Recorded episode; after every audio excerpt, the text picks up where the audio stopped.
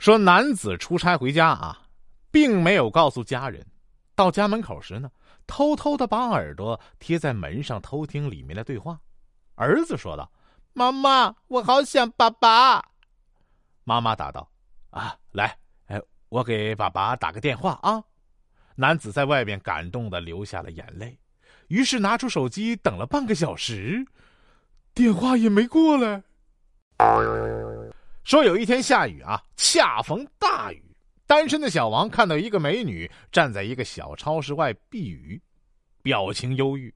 小王觉得机会来了，就走进超市买了把雨伞，刚要出门去找那美女，转身一看，美女进来了，对超市老板说。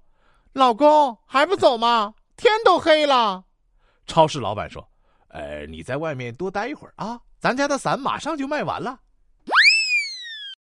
说下班回到小区啊，在楼下看到一个妹子跟一个四五岁的小女孩打招呼，小女孩对着妹子礼貌性的喊了一句：“阿姨。”妹子对小女孩说：“乖，喊姐姐，不要喊阿姨。我有那么老吗？”小女孩想了半天说。如果我喊你姐姐，那不是显得我很老吗？问为什么一读书就困？答：因为读书是梦开始的地方。说某女孩说啊，爸，为什么别人家的女儿都是学舞蹈、学钢琴、画画什么的，为什么我要跟着你学摔跤啊？整天弄得跟男孩子一样。等我长大了。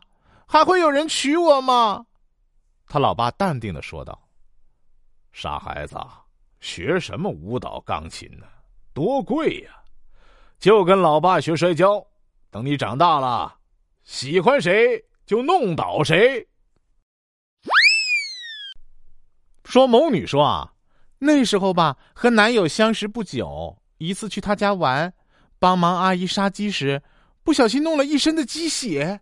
我只好换上男友的衣服，把我的衣服洗了。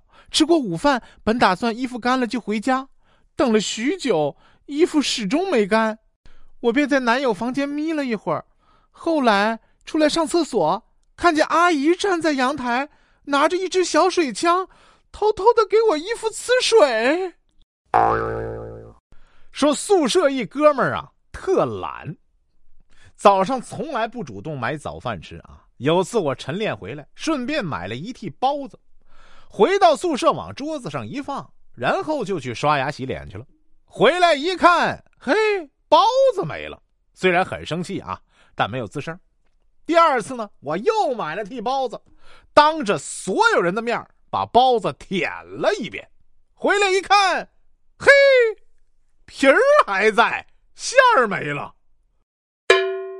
老师说啊，小明。你用欲罢不能造个句子啊！小明战战兢兢的站了起来，说：“家里的浴霸不能用了，好心塞啊！”哈哈哈哈哈哈